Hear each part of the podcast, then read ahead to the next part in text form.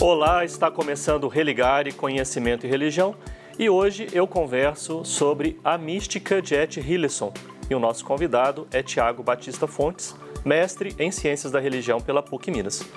Bem-vindo, Tiago. Olá, Flávio. Olá aos telespectadores que nos acompanharão uh, nesse diálogo acerca da mística de Et. Obrigado, Tiago. Procure pelo Conhecimento e Religião no YouTube e nos desenvolvedores de podcast, como por exemplo o Spotify. Inscreva-se em nossos canais, acompanhe, curta e compartilhe as nossas entrevistas. Tiago, apresenta para nós a autora que você pesquisou. Quem foi Et Hillesum?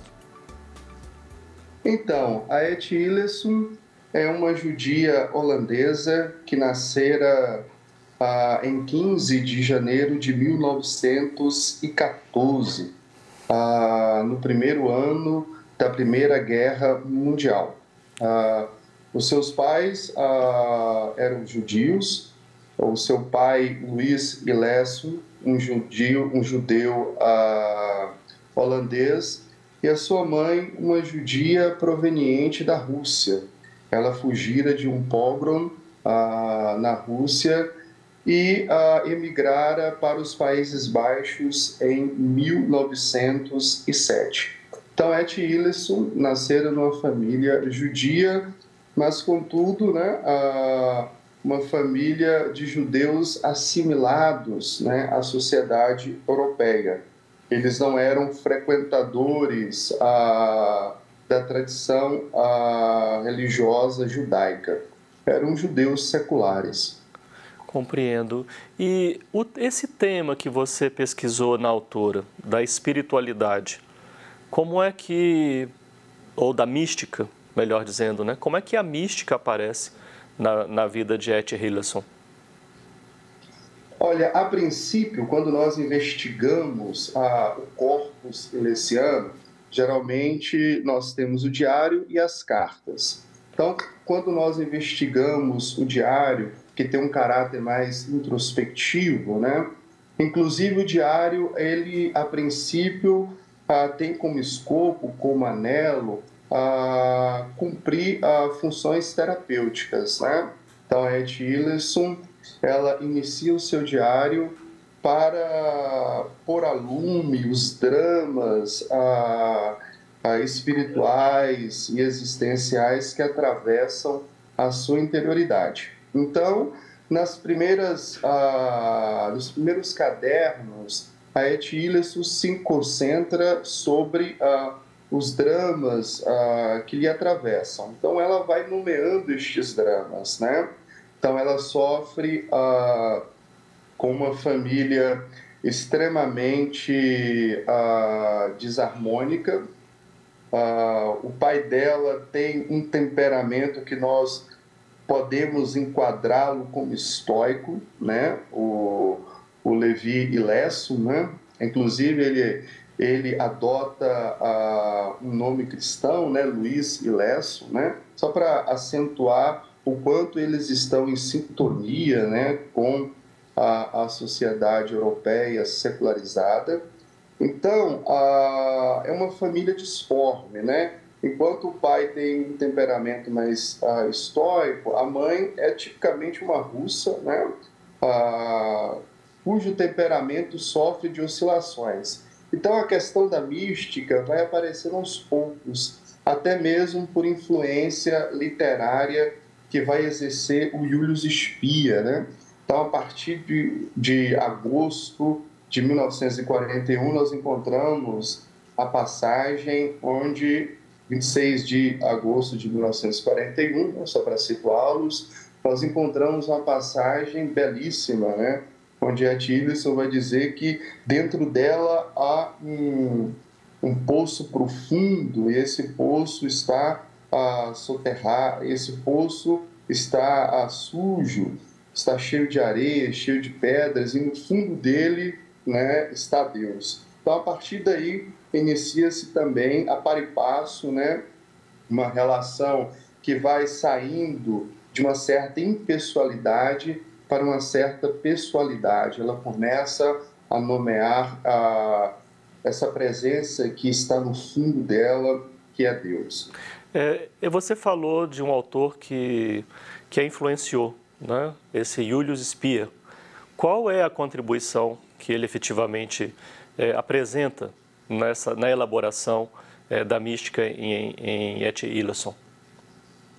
Então, a rigor, o Julius Speer fora um psicoquirólogo que havia estudado em Zurique com, com Jung, então é um discípulo de Jung, estudou com ele, e ele ah, exercera a psicoquirologia, que ah, estudava né, os traços anímicos a partir das impressões palmares, né? lendo as linhas da mão, ah, ele estudava os estados anímicos, né? Então, como judeu, como judeu alemão, ele emigrara para os Países Baixos em 1939, ah, até por causa da ascensão nazista e as perseguições começam a se tornar mais sistemáticas, né?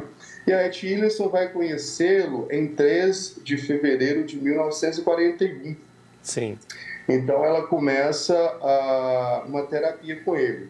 Apesar que há uma relação extremamente paradoxal entre os dois, né?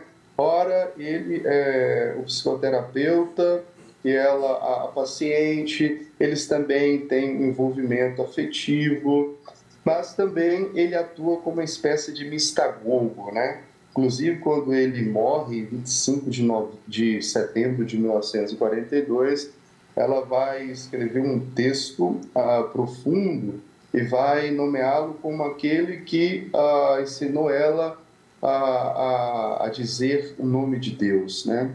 que abriu para ela as portas do mistério, que foi o obstetra da alma dela. Então, ele vai ter um papel importante né, sobre a formação de Etílison.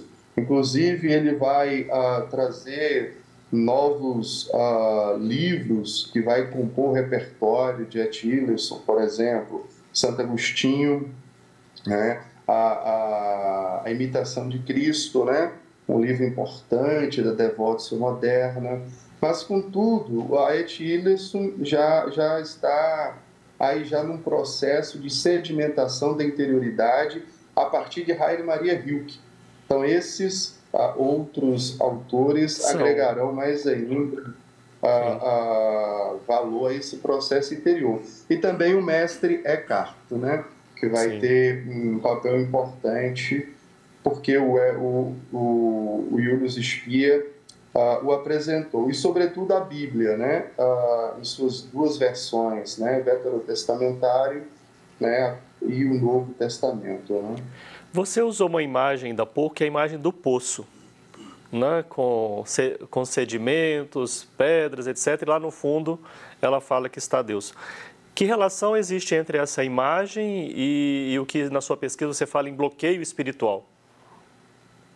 Então, a, a Et ela inicia o seu diário falando desse bloqueio espiritual, desse, desse uh, conflito espiritual que ela vive.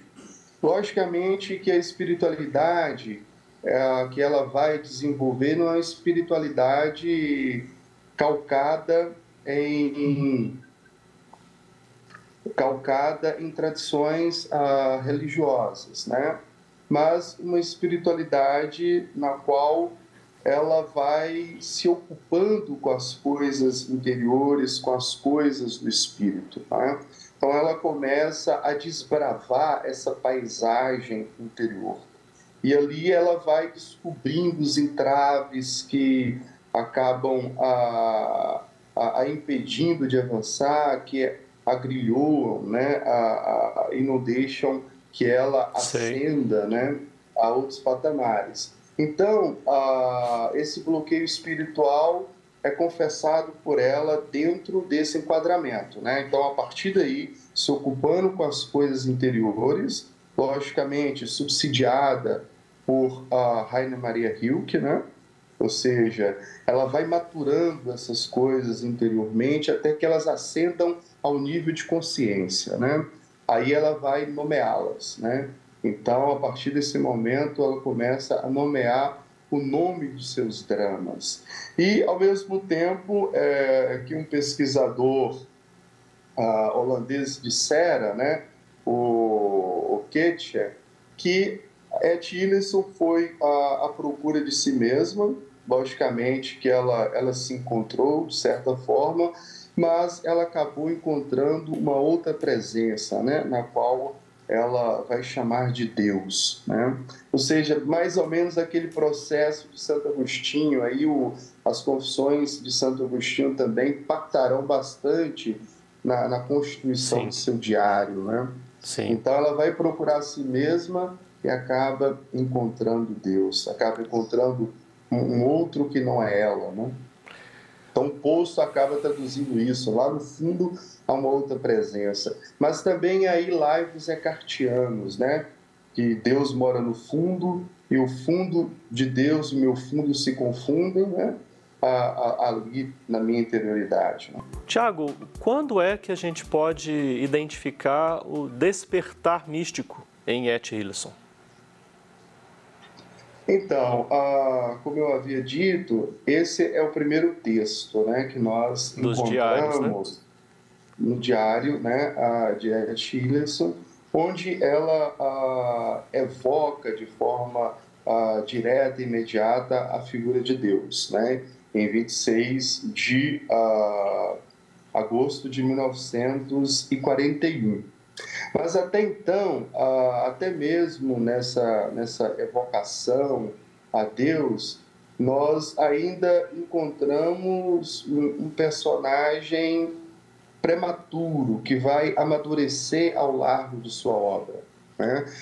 O núcleo do, do, dos textos místicos, né, nós podemos uh, situá-los ali em torno de junho de 1942, junho e julho, né?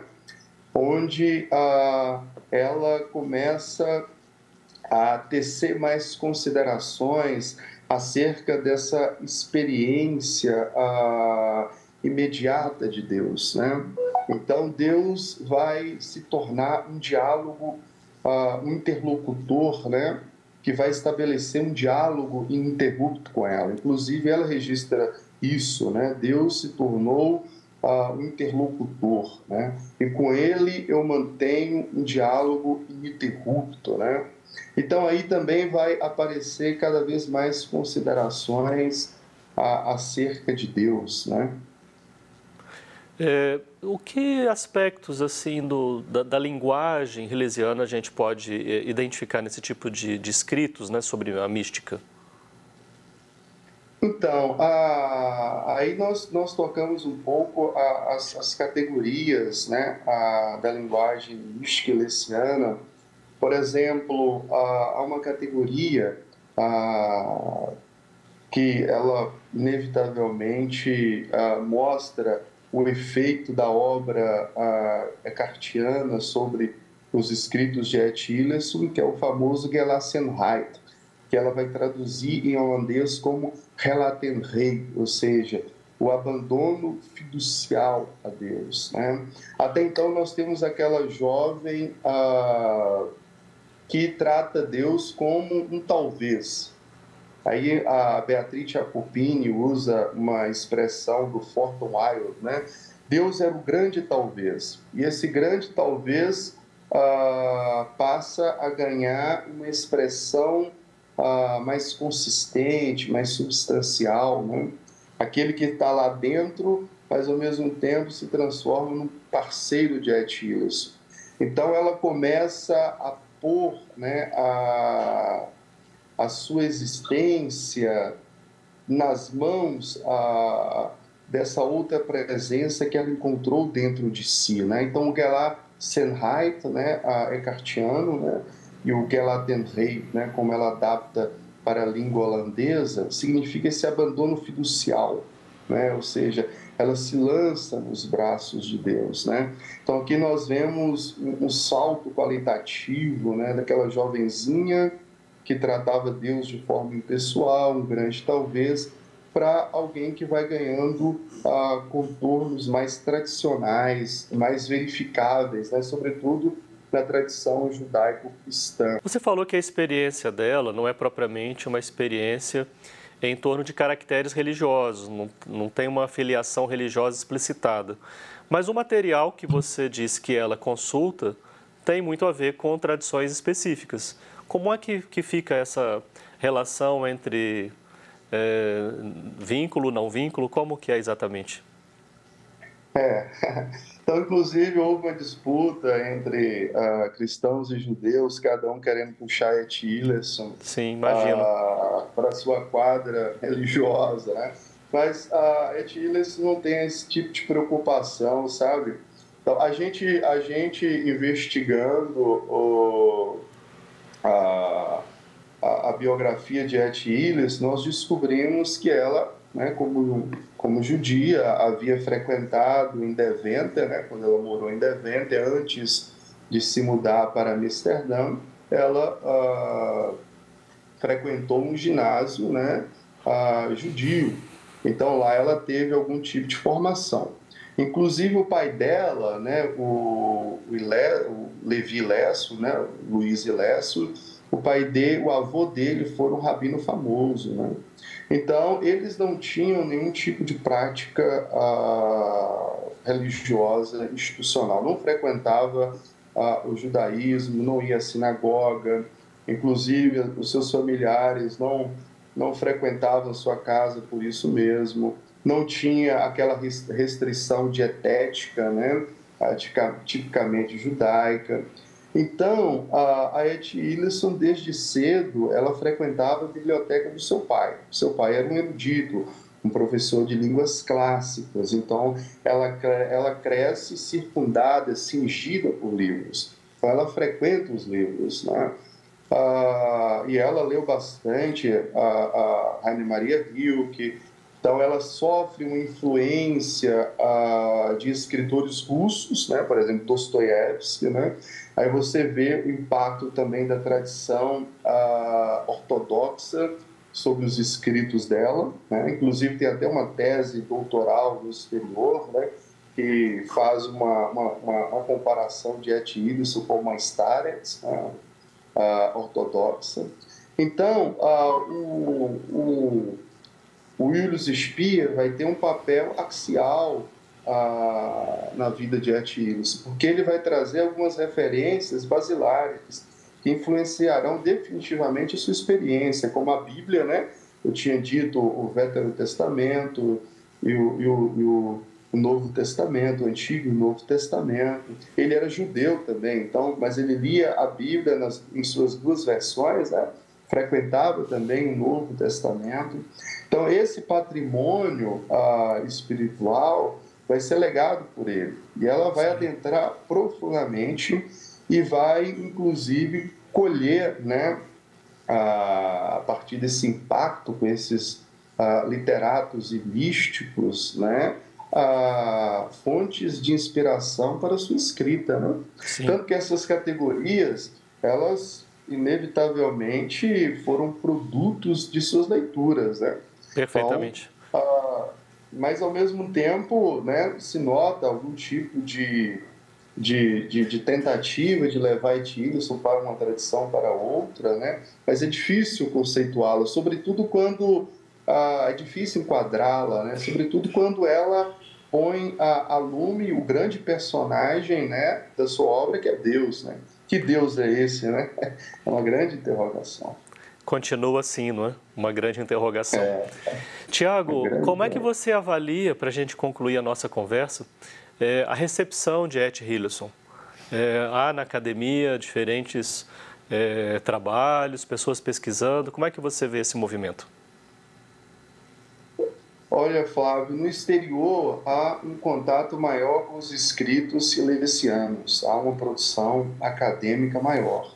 Ah, sobretudo quando você vai investigar o estado da arte, quando você vai investigar a, a, a bibliografia, uma boa parte dos livros se encontram em línguas estrangeiras. Tá? Ela tem uma, uma recepção muito grande na Itália, então, tem grandes pesquisadores e pesquisadoras de artigos na Itália. Na Bélgica, nós temos um instituto consagrado em memória de Ed Hillerson, né, onde também se produz trabalhos acadêmicos, dissertações né, e teses. Agora, no Brasil, ah, nós temos ah, ainda ah, poucas obras sobre Etilson, né? por exemplo, nós, os diário, o diário e as cartas de Etilson se encontram publicados parcialmente, né? Inclusive nós temos no Brasil um diário parcial acoplado com as cartas, né? Então um texto único, uma obra única onde há carta, onde há diário né? e cartas, né? Ainda não há uma tradução ah, total para o português, nem para o nosso português brasileiro, nem para o português de Portugal, né? Então, inclusive, a minha obra, uh, meu trabalho, eu pesquisei uh, em italiano, tanto o diário, né, uh, quanto as cartas. Né? Em espanhol já há né, já a, a, tradução integral dos textos do diário e das cartas. Mas ainda há um trabalho bastante parco ainda em relação à, à obra de Etilisson na Academia Brasileira. Tem, ó, ainda tem dissertações, mas no Brasil nunca ouvi falar de teses sobre ah, o pensamento de Eti Illuso, não. Mas ela é abordada em várias áreas, não só na, na mística, né, como eu abordei em ciências da religião, mas ela também interessa a, a, literatura, a psicologia, né? Muito bem, Tiago, agradeço muito a sua participação aqui, você ter trazido a, a autora né, para o nosso programa. Somos um projeto de extensão do programa de pós-graduação em Ciências da Religião da PUC Minas. Você pode conhecer mais sobre as nossas atividades e cursos através da página que está em pucminas.br/ppgcr. Obrigado a você que nos acompanha, obrigado aqui a toda a nossa equipe na TV Horizonte. Nós voltamos na semana que vem. Um abraço muito cordial e até o próximo Religare Conhecimento e Religião.